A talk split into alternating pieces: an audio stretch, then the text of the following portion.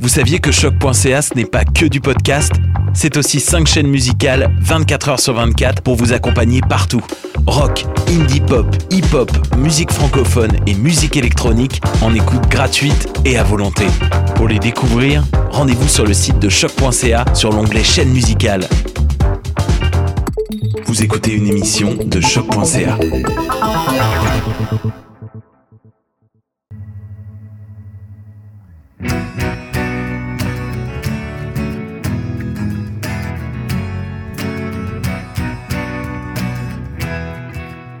Bon matin, bon après-midi ou bonsoir. Peu importe où vous êtes, vous écoutez le balado après la pause. Un podcast qui a comme objectif de vous inspirer à prendre des décisions et à poser des actions qui contribuent à rendre notre société plus juste, équitable et on va se dire aussi écolo.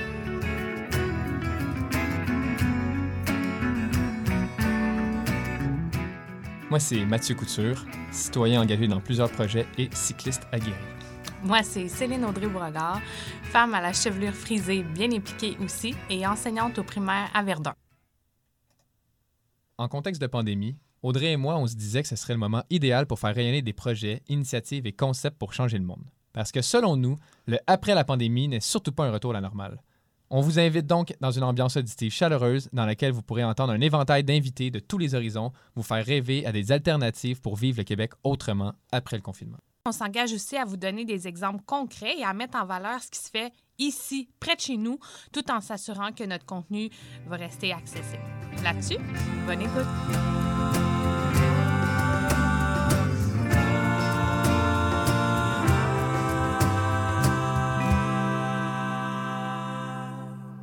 Bonne fête, Audrey! Bonne fête, Audrey! Aujourd'hui, c'est ta fête, Audrey. Yeah! Quel âge? Euh, je le dis pas. Donc, euh, Dans la trentaine. aujourd'hui, pour ta fête, on enregistre un épisode sur la simplicité volontaire. Merveilleux cadeau du ciel. Aujourd'hui, avec nous, on va avoir Joey Elkouri, qui est euh, chargé de cours à HEC Montréal. C'est comme ça d'ailleurs que je l'ai connu quand j'ai suivi un cours quand j'étais moi-même au bac en responsabilité sociale des entreprises. Puis c'est lui qui m'a offert la première euh, chance d'enseigner à l'automne Mm. passé. Donc euh, vraiment, Joey, merci beaucoup. Euh, un cher collègue du pôle IDEOS également à HEC, puis euh, qui va finir enfin son doc. Depuis tellement d'années qu'il travaille là-dessus, il va terminer bientôt et il va pouvoir enfin être libéré. Donc, euh, on va jaser avec lui, comme vous allez entendre, de sa vie avant HEC, qui était dans le luxe et euh, l'abondance, la consommation à Dubaï. J'en dis pas plus. Non, non, non, on vole pas le punch, là. Et euh, ensuite, il va nous parler un peu euh, justement de qu'est-ce qui a fait en sorte de changer sa mentalité, ses, son mode de vie, puis euh, concrètement aujourd'hui, comment il fait pour pratiquer la simplicité volontaire, considérant ben, qu'il est quand même euh, avec un, un enfant, il vit avec sa femme, donc euh, une petite famille à Montréal. C'est. Euh, pas toujours facile, mais ils ont fait des choix qui sont cohérents avec leurs valeurs. Donc, euh, ça va nous faire plaisir euh, de vous laisser entendre cette belle conversation qu'on a eue.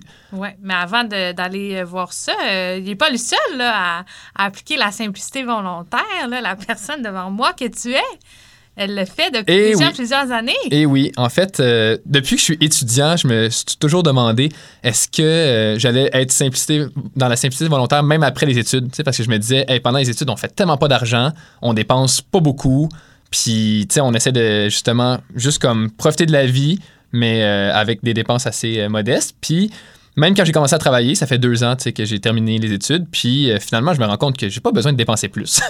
je vais être autant heureux avec les dépenses que je faisais déjà. Fait que là, ça fait comme, hein, je vais doubler le montant que je fais par année, mais je vais pas doubler mes dépenses. Fait que là, Ah. qu'est-ce que je fais avec ça? en ce moment, ben, très concrètement, ce que ça fait, c'est que ben, j'ai décidé de, entre autres, suivre mes dépenses pour voir justement c'est quoi vraiment que j'ai besoin pour être minimalement heureux parce que, OK, c'est sûr que si j'étais super endetté, tu sais, que je faisais pas assez d'argent pour euh, payer mon loyer, payer ma bouffe, je, je pense que je serais pas heureux nécessairement, tu sais. Ben oui. Mais si je paye ma bouffe, mon loyer, des sorties des fois au resto, si je voyage au Québec, comme toi puis moi quand on est allé au Saguenay euh, Mhm. l'année passée, au lac Saint-Jean plutôt. En communauto. en communauto, justement. Tu sais, on n'a pas besoin d'avoir une voiture nécessairement. Puis je me déplace à vélo maintenant. Tu sais, tous ces choix-là m'ont permis de me rendre compte, en fait, que j'ai pas beaucoup besoin d'argent. Peut-être euh, un genre de entre 15 et 20 000 par année pour moi tout seul pour être bien. Puis après ça, je dis pas que je voudrais gagner le minimum possible. C'est juste que, ah, si je fais plus que ça, je sais que je suis correct, je sais que je suis bien. Puis, ben, si mon salaire augmente, en fait, je peux diminuer mes heures de travail. Ça, c'est pas quelque chose que tout le monde fait. C'est pas nécessairement intuitif. Puis c'est pas nécessairement possible non plus parce qu'il y a des organisations qui veulent pas. Mais ce que je veux dire ici, c'est que moi, j'ai fait le choix conscient finalement de diminuer mes heures de travail en me disant, en fait, à un certain niveau de salaire, je suis bien. J'ai pas besoin de plus nécessairement. Fait que l'année passée, quand on m'a dit, hey, tu, tu peux être chargé de cours, ah ben ça c'est payé être chargé de cours, c'était à peu près un 8000 dollars de plus brut. Fait que là j'étais comme ah mais je peux diminuer mes heures de travail puis me dire que anyway avant d'être chargé de cours, je faisais tant donc je pourrais diminuer quasiment de 8000. Je suis pas obligé de diminuer de 8000, mais je pourrais diminuer de je sais pas moi 2000, 3000. Je ferais quand même plus d'argent, mais je travaillerais moins d'heures chaque semaine par exemple pour Paul Idéas. Fait que j'ai diminué, j'ai passé de 30 à 25 heures.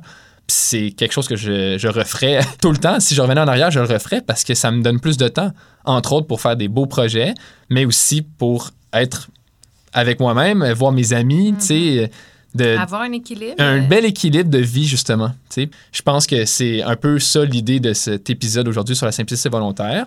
Et avant qu'on écoute Joey nous parler un peu de justement son parcours, je te laisse peut-être nous euh, inspirer avec euh, quelques passages de notre cher Serge Mongeau. Euh, l'année ben, passée, juste avant la pandémie, on s'était dit qu'on voulait faire venir des auteurs à Verdun à la librairie.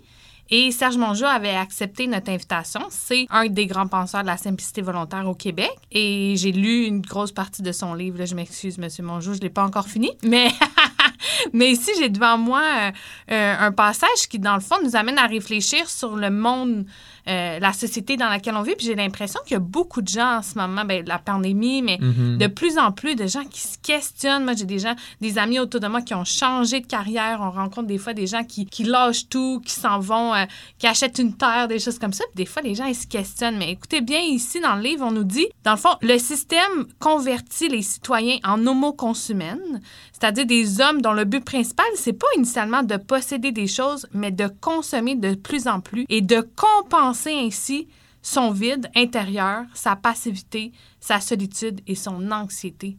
C'est vraiment puissant, puis ça résonne énormément avec ce que je vois autour de moi. Et il continue en disant un peu plus loin que dans le fond, nos biens de consommation, ben, on veut maintenir, on est beaucoup à vouloir, vouloir maintenir notre niveau de consommation. Puis pour ça, il faut dans le fond adopter un mode de vie qui nous éloigne des véritables sources de bonheur et de la vraie liberté. Wow. Donc, si vous nous écoutez, là, je c'est sûr, dans quelques instants, on va écouter Joey, mais lui, selon Mongeau, dans, un, dans ses premiers chapitres, c'est à la page 69, il nous indique trois étapes, la gang, pour euh, essayer de, de commencer un, un cheminement vers une harmonie intérieure. Puis ça, c'est dans le fond, premièrement, un acte de lucidité suivi de, de la volonté, hein, parce qu'il faut des fois se décevoir, parce qu'on n'a pas appris ça. euh, il y a aussi l'image ici que j'ai devant les- mes yeux qui dit comment mesurer le succès. Ben, ce qu'on a appris, c'est le salaire puis le titre professionnel. Ben, c'est ça, hein, la volonté, c'est la volonté de dire non, moi, c'est pas ça. Moi, le succès, c'est ma santé mentale, ma santé physique, Mhm. c'est mon temps libre, c'est faire ce que j'aime.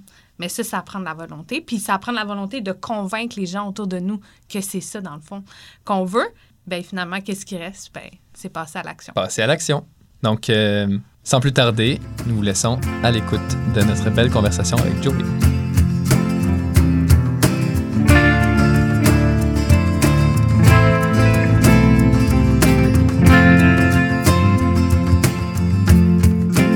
Salut Joey, salut Audrey.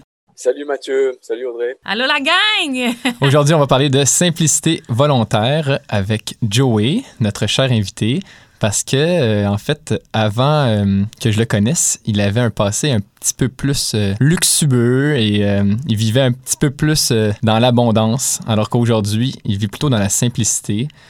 Joey, première question pour toi.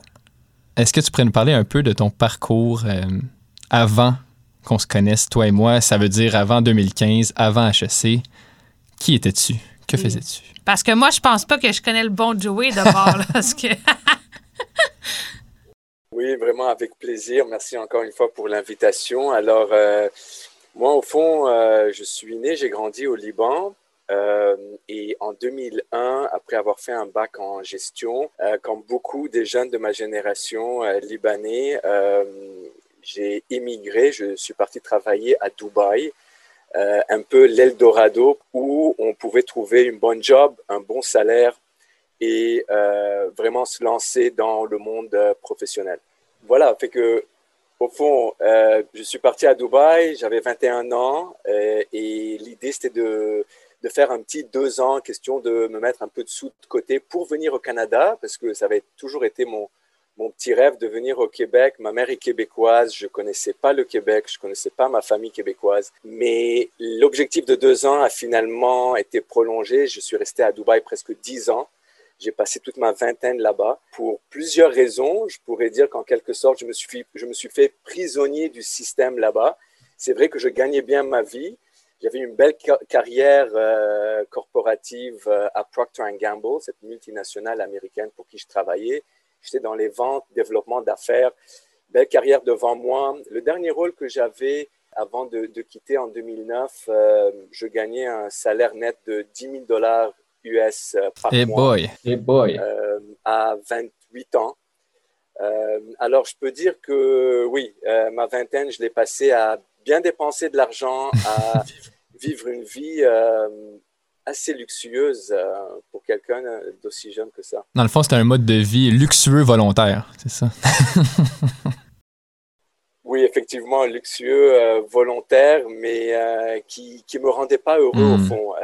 bon, les premières années, c'était le fun, le party, les voitures de sport, le condo, penthouse, les voyages pour des longues fins de semaine au Sri Lanka, en Inde, retourner voir la famille au Liban carte, carte de crédit. Hmm. Euh, hmm. Fait que je m'endettais beaucoup. Je, je consommais, je dépensais, je m'endettais. Les premières années au travail, c'était intéressant, mais j'ai rapidement senti que je plafonnais.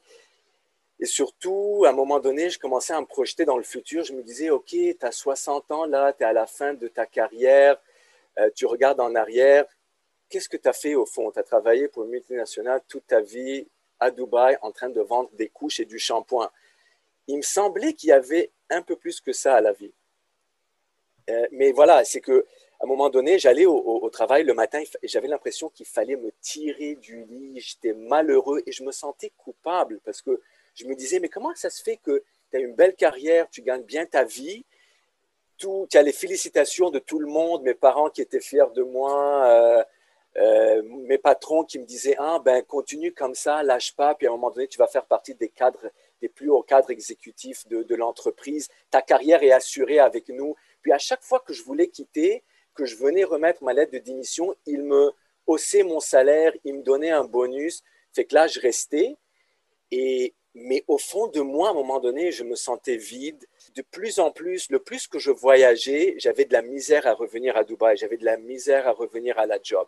Et puis ma mère, elle a déménagé, elle est retournée au Québec euh, en 2006 après avoir vécu 30 ans au Liban. Et, voilà, c'était comme un push là pour me dire, bon, regarde, à un moment donné, là, il faut que tu ailles au Canada, il faut que tu fasses autre chose, que tu explores autre chose, parce que je me disais, c'est sûr qu'il y a autre chose à la vie que, de faire ce, genre de travail-là. Euh, mais le problème, c'est que j'étais prisonnier de mes dettes. Fait que j'étais endetté, il fallait que je repaye mes dettes pour être capable de, euh, de quitter le pays. Et j'ai été super chanceux parce qu'en 2008, une semaine avant le crash immobilier, euh, j'ai été capable de vendre mon condo euh, à Dubaï et avec cet argent-là, j'ai pu repayer une bonne partie de mes dettes. Et, à ce moment-là, je pouvais euh, vraiment faire le saut et, quitter l'entreprise après 9 ans de carrière là-bas.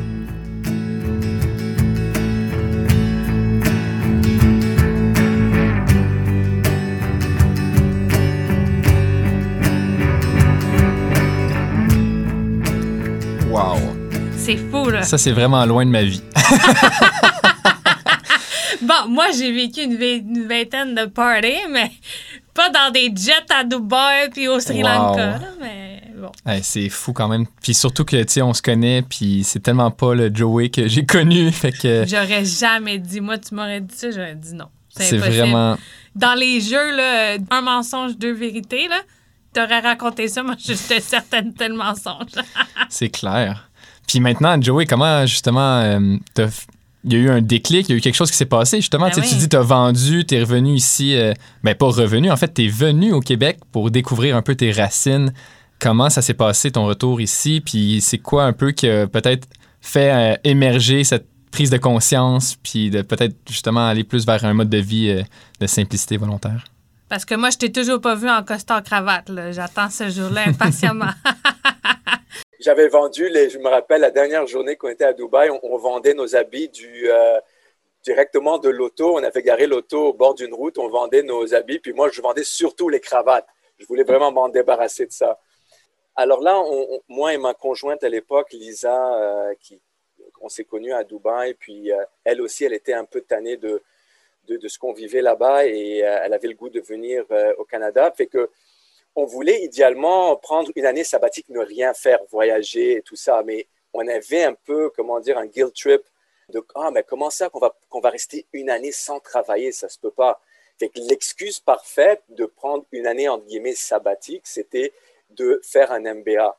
Alors on voyait ça comme une pause et là, on est venu euh, à Montréal, on est arrivé en 2009, on avait tous les deux été acceptés pour faire un MBA à HEC Montréal. Moi, honnêtement, ça m'intéressait pas tant que ça, l'MBA. C'était vraiment juste une excuse pour me, me sentir moins coupable. En, y pensant maintenant, j'avais vraiment pas à me sentir coupable là, mais bon, à l'époque, j'étais encore dans le mindset de faut être productif, faut performer, peut pas gaspiller entre guillemets ton temps à, rien faire. Tout au long de l'MBA, je, je tripais plus à découvrir Montréal. Euh, les cours, ça ne me tentait pas tant que ça. C'était beaucoup de choses finalement que j'avais vécues durant mon expérience à Dubaï.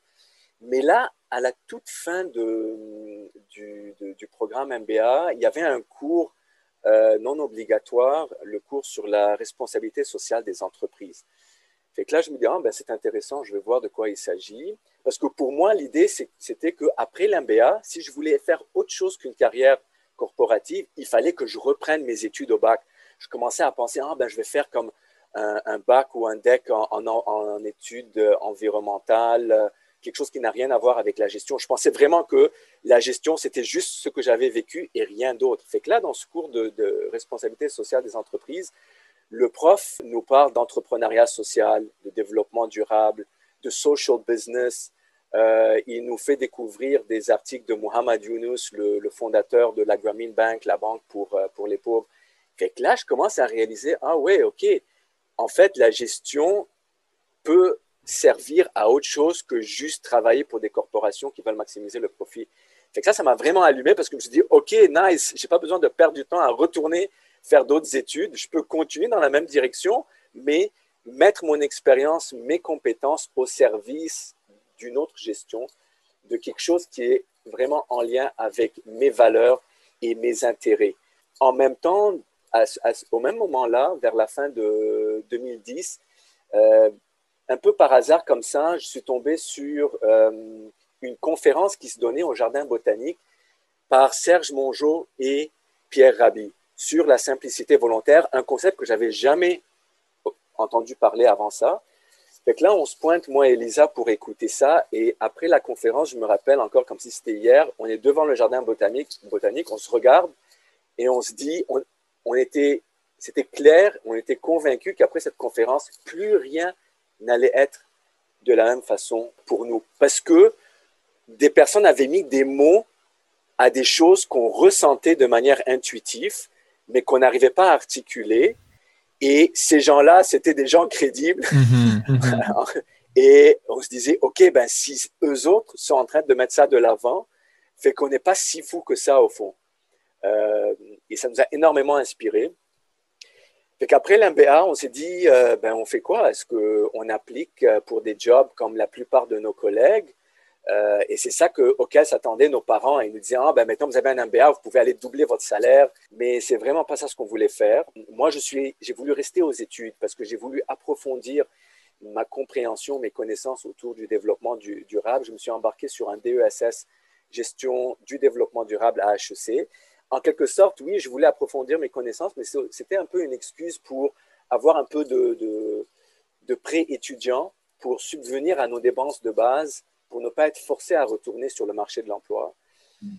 Et là, dans le, dans le cadre de ce DESS, il fallait faire un projet supervisé de diplôme. En général, on fait ça dans des entreprises privées comme Deloitte ou euh, les, grandes boîtes de consultation euh, qui, qui, font, entre guillemets, du développement durable. Ça ne m'interpellait pas tant que ça. Et, là, je tombe sur un programme du gouvernement du Québec, Québec sans frontières, qui donne la chance à des jeunes entre 18 et 35 ans de faire une expérience en coopération internationale dans des pays euh, en Amérique latine, en Afrique, en Asie. Fait pour moi, c'était vraiment tripant parce que j'avais toujours voulu euh, explorer la culture africaine, euh, j'avais un intérêt pour ça. Alors là, finalement, j'embarque sur un projet d'agriculture rurale au Mali, dans la région du Sahel, au, nord du pays, juste à la frontière avec le Niger. Et c'est là qu'en 2011, début 2012, j'embarque sur ce projet-là qui bouleverse ma vie. Ça, c'était un autre déclic là. Alors, il y avait le déclic cours d'RSE à HEC, euh, les livres de Mohamed Younous, il y avait euh, la conférence de Pierre Rabhi, Serge Mongeau, et il y avait ce déclic-là qui a complètement flippé ma, perspective de la vie, euh, vraiment, si ce n'est pas 360 degrés, 180 degrés, quand j'ai passé quatre mois à planter des tomates et des concombres au milieu du désert avec une communauté incroyable. Et euh, ça, c'était vraiment une expérience très, très forte qui m'a fait réaliser, euh, qui m'a en fait permis de redéfinir c'est quoi le succès, c'est quoi une vie qui est bien vécue, euh, c'est quoi la définition du développement? Ça m'a refait penser à qu'est-ce qu'on veut dire par développement. Une société euh, qui, qui, progresse, ça veut dire quoi? C'est quoi le progrès euh, Voilà, à quoi est-ce qu'on doit aspirer en tant qu'individu, que collectif?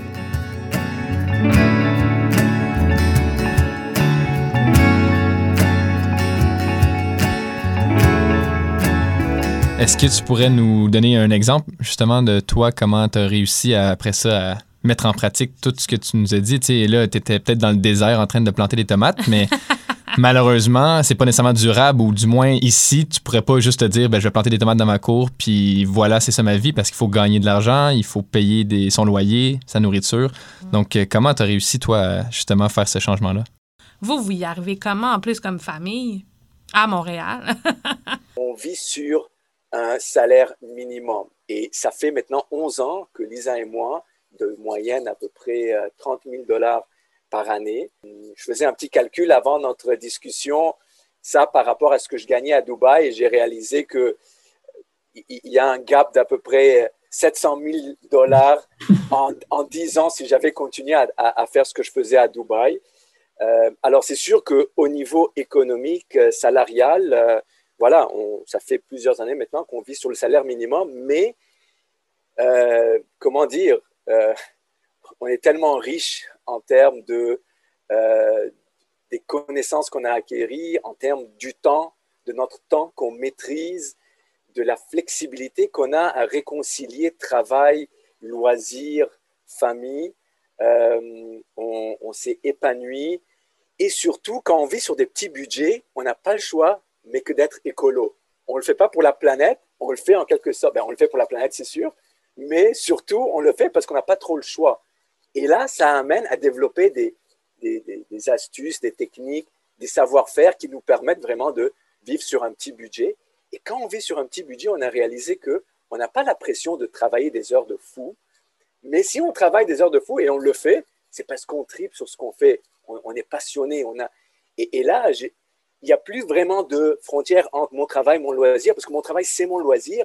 Et bon, je ne suis pas peut-être rémunéré, toujours à juste titre, mais euh, ça ne m'inquiète pas plus que ça parce que voilà, j'ai la maîtrise de mon temps et j'ai été capable tranquillement de développer euh, un mode de vie euh, plus simple, plus écologique, moins d'empreinte environnementale. Concrètement, ça veut dire, bon, pour quelqu'un qui a grandi au Liban, j'étais un grand carnivore, mais là, ça fait plusieurs années que je suis végétarien. On n'a pas, on n'a jamais acheté d'auto au Québec. Euh, alors, on, se la partage avec euh, ma mère, avec des amis. Euh, aujourd'hui, on, se base beaucoup sur commune auto. encore une fois, comme je disais, peu de consommation de, biens. Je suis quelqu'un qui consomme pratiquement rien et, j'aime ça honnêtement. Ça me, ça me, cause beaucoup moins de tracas quand on consomme, on essaie de consommer localement euh, le plus possible. Si ça vient de l'extérieur, on, essaie de faire en sorte que ce soit euh, du, commerce équitable.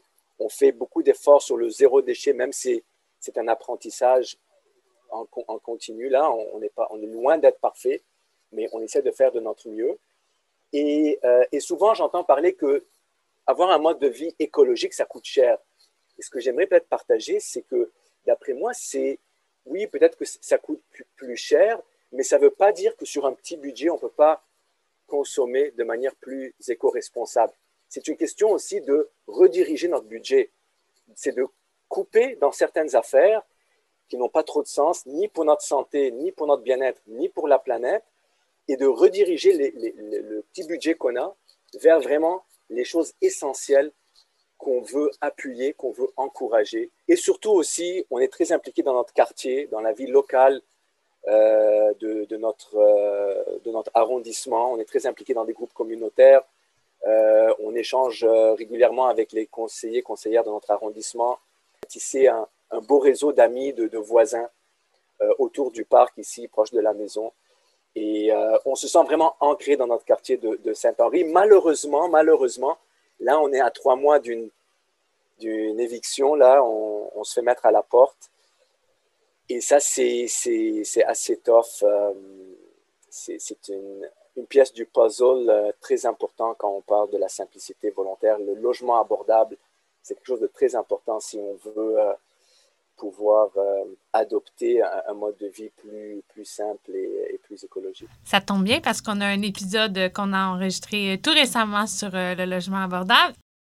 Sinon, pour terminer, Joey, dans le fond, ce que je comprends, ce que tu dis, c'est vraiment que tu as vécu la grosse vie de luxe, tu as après ça vécu la vie académique et après ça, tu as vécu la vie de simplicité. ben, avec la vie académique, elle venait cette vie-là de simplicité. Puis c'est que la richesse, en fait, quand on parle de richesse monétaire, ça, ça n'inclut pas toute la richesse qu'on peut avoir du partage, des relations qui sont importantes autour de nous.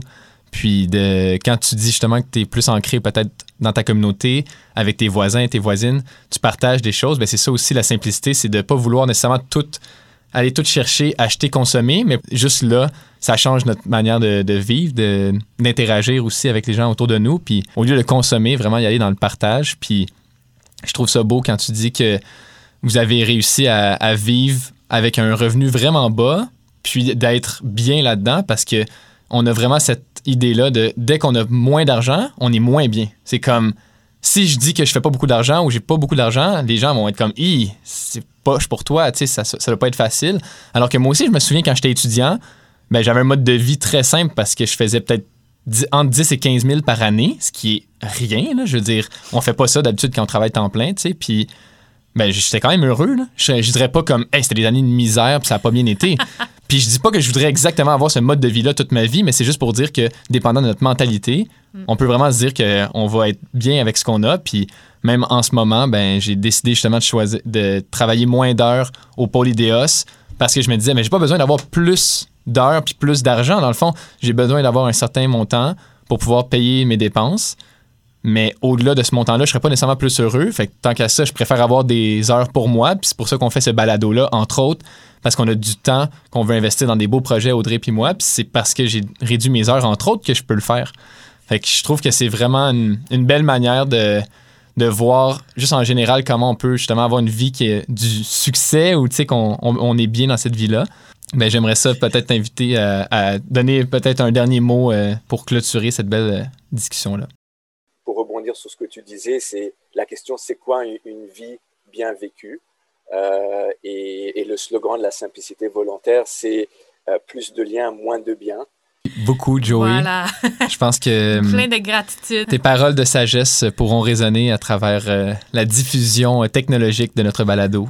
Et euh, ben, je te remercie encore d'avoir accepté notre invitation, d'avoir partagé euh, une partie de ta vie euh, avec nous. Puis j'espère que ça va pouvoir inspirer d'autres personnes à peut-être se poser ces questions-là de qu'est-ce qui fait de notre vie une belle vie finalement. Merci beaucoup à vous et super discussion, énormément de plaisir et à très vite.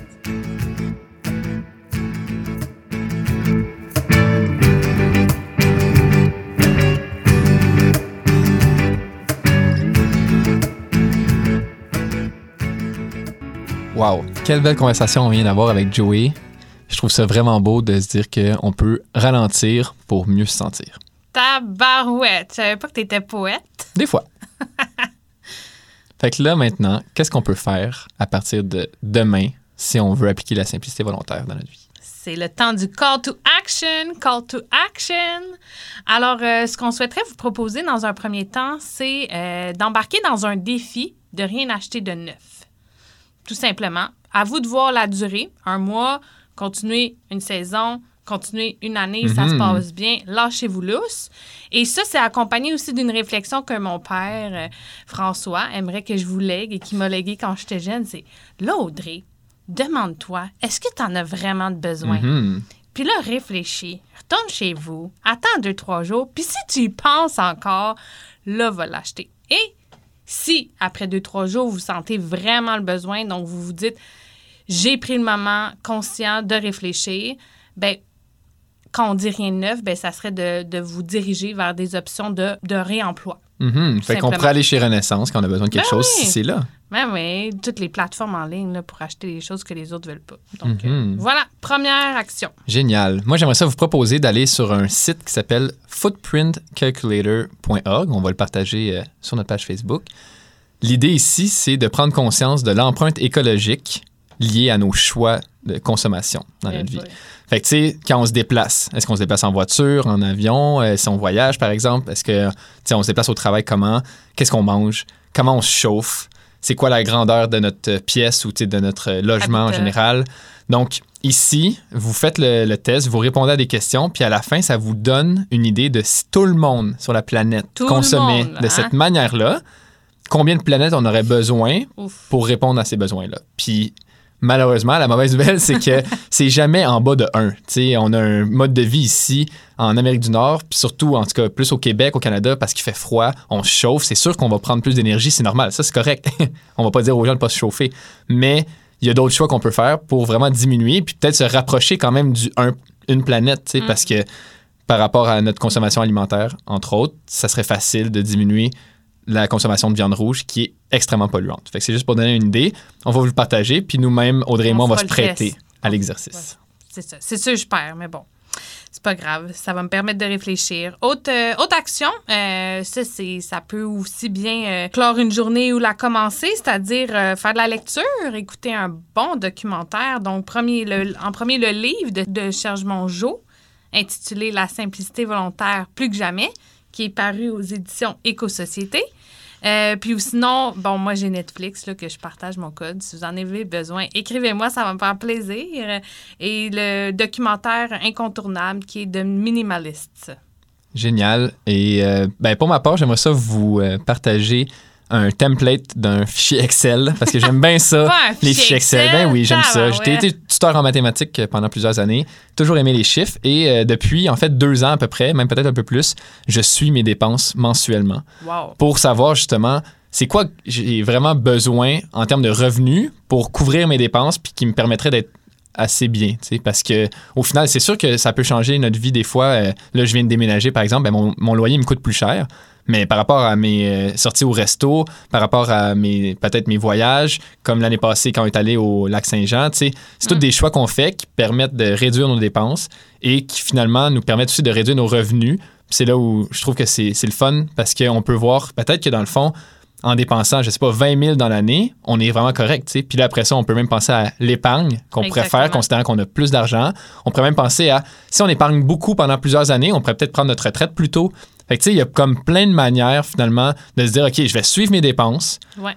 Le template de Mathieu, il, il permet d'avoir certaines catégories déjà.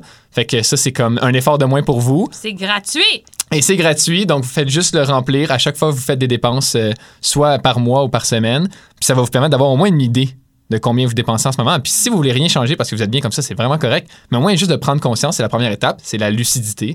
Puis après ça, à vous de voir si vous voulez changer. Et la volonté de remplir ce Excel qui me manquera sûrement, mais je vais faire appel à mon ami pour me motiver. Et euh, ben là, quand tu me parles aussi d'épargne, ben oubliez pas euh, notre prochain épisode qui va être dans le fond sur euh, l'investissement responsable. Donc, on vous invite à écouter ça en grand nombre parce que pour des personnes comme moi qui ont un revenu quand même assez euh, bon, Aisé. aisé, ouais, voilà. Donc, pourquoi ne pas consommer moins puis investir mieux. Donc, après la pause, On vit plus simplement.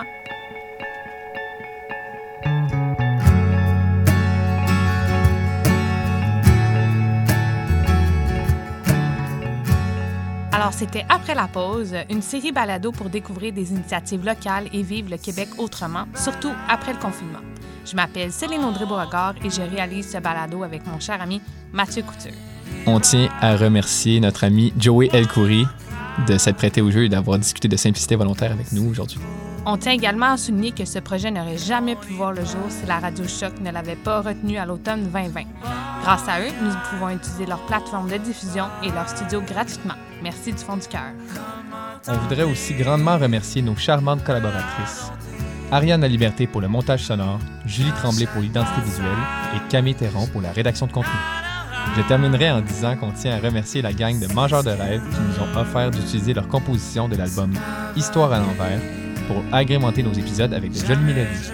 Là-dessus, on vous invite à nous suivre sur notre page Facebook et notre compte Instagram. N'hésitez jamais à nous partager vos questions ou vos commentaires parce qu'on aimerait vraiment ça, vous lire ou vous entendre.